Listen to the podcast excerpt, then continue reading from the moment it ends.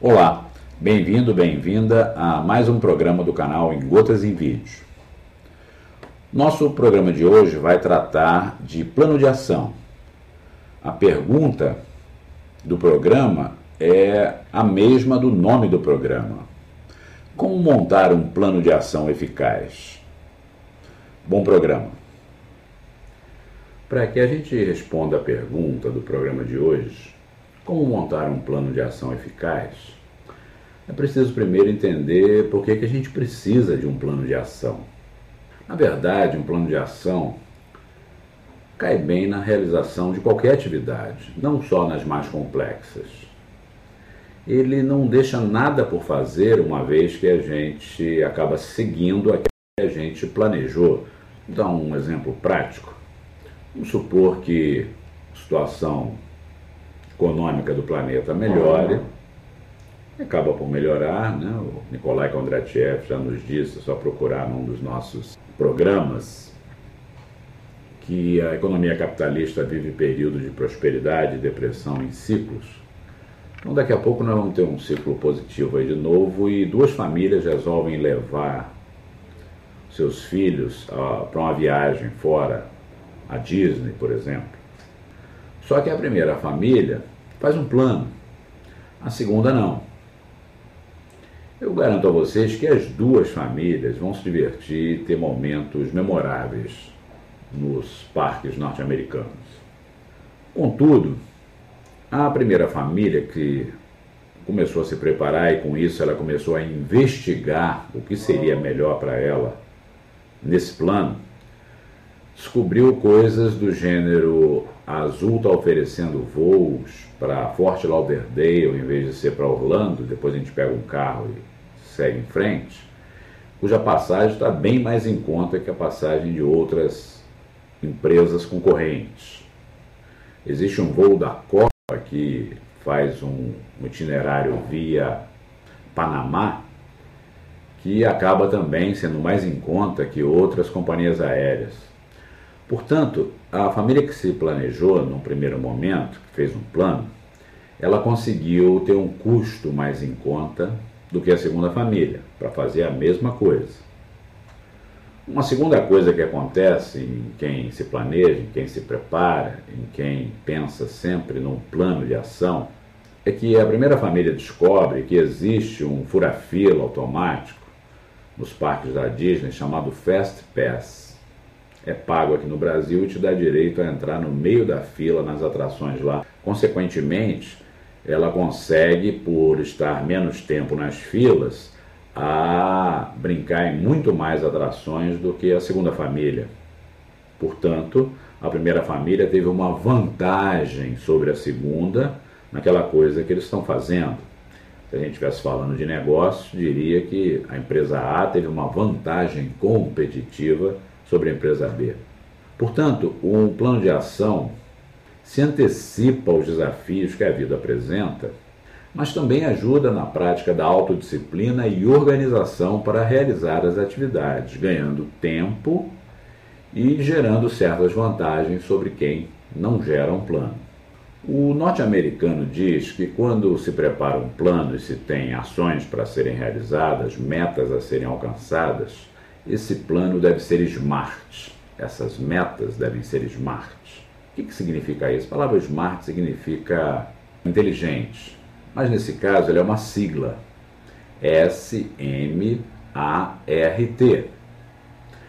Primeiramente, esse plano deve ser específico, ou seja, as ações, cada uma delas, devem ser voltadas para aquilo que se quer atingir, ou seja, fica claro quem é que tem que fazer aquela ação, por ser específica e já está apontando para uma determinada área ou setor de quem tem que trabalhar com o plano específico.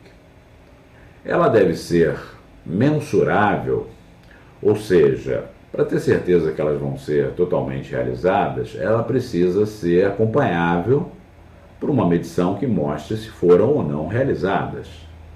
Ou seja, ela tem que ser measurable. O terceiro e o quarto, o A e o R, devem trabalhar juntos.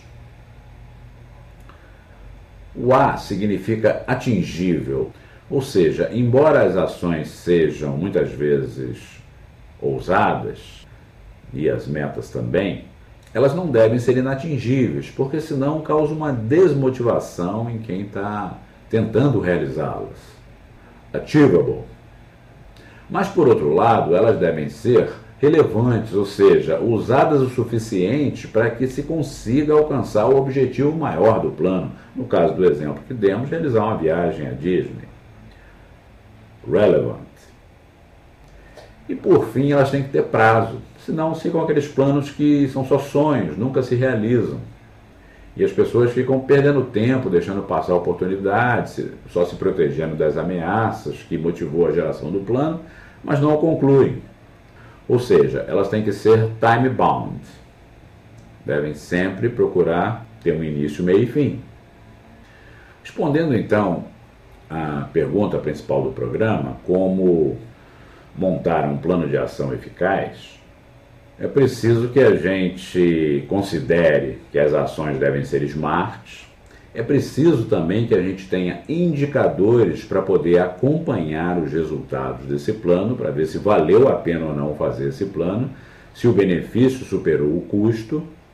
E precisamos de uma ferramenta para que as ações desse plano fiquem bastante bem estruturadas e claras para qualquer um que vá ter que realizá-las. Nesse caso, a gente apresenta uma ferramenta chamada 6W e 2H para cada ação do plano, conforme esta tabela apresentada no seu vídeo, você precisa dizer o que, que tem que ser feito, que em inglês é a coluna do what, esclarecer por que, que a ação deve ser realizada, as pessoas se sentem mais confortáveis a realizar uma ação que tem uma consequência, que tem um porquê. Portanto, na segunda coluna, why, é preciso comunicar onde é que acontecerá a ação, muitas vezes é fora da casa ou do escritório, na casa do cliente, em um país estrangeiro, em outro local onde se mora ou trabalha. Portanto, a terceira coluna, where, é preciso determinar o responsável em fazer a ação acontecer, daí a coluna who, é preciso dar um prazo para que essa ação aconteça, daí a coluna when.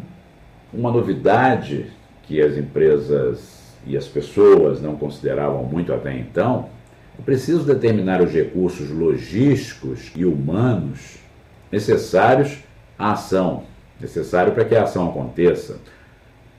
Daí a coluna with.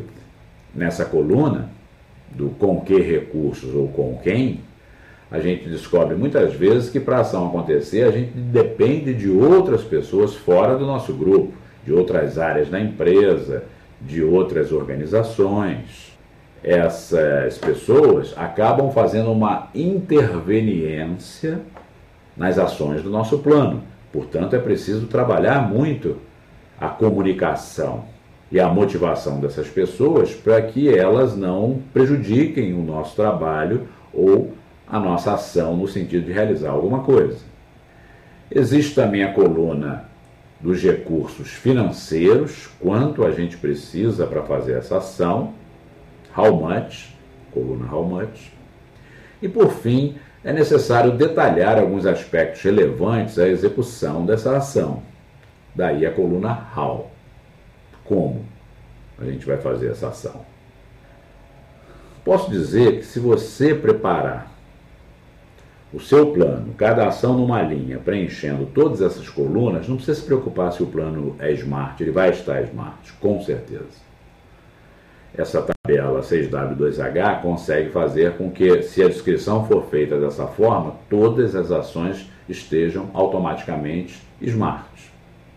Por fim, cabe a pergunta: como é que a gente prioriza essas ações. Às vezes são muitas ações e há que se colocar prioridade. Quem faz primeiro? Se tiver que deixar de fazer alguma coisa, o que, que dá para deixar de fazer?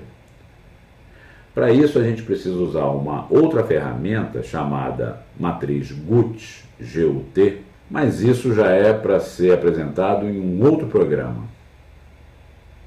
Este foi mais um programa do nosso canal Em Gotas em Vídeo. Se gostou do programa, não esqueça de clicar na mãozinha.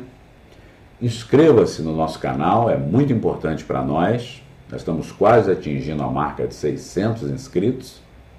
Se tiverem interesse em se aprofundar mais nos temas apresentados nos programas, visite nossos cursos na Udemy, na PUC ou nossos livros na Amazon.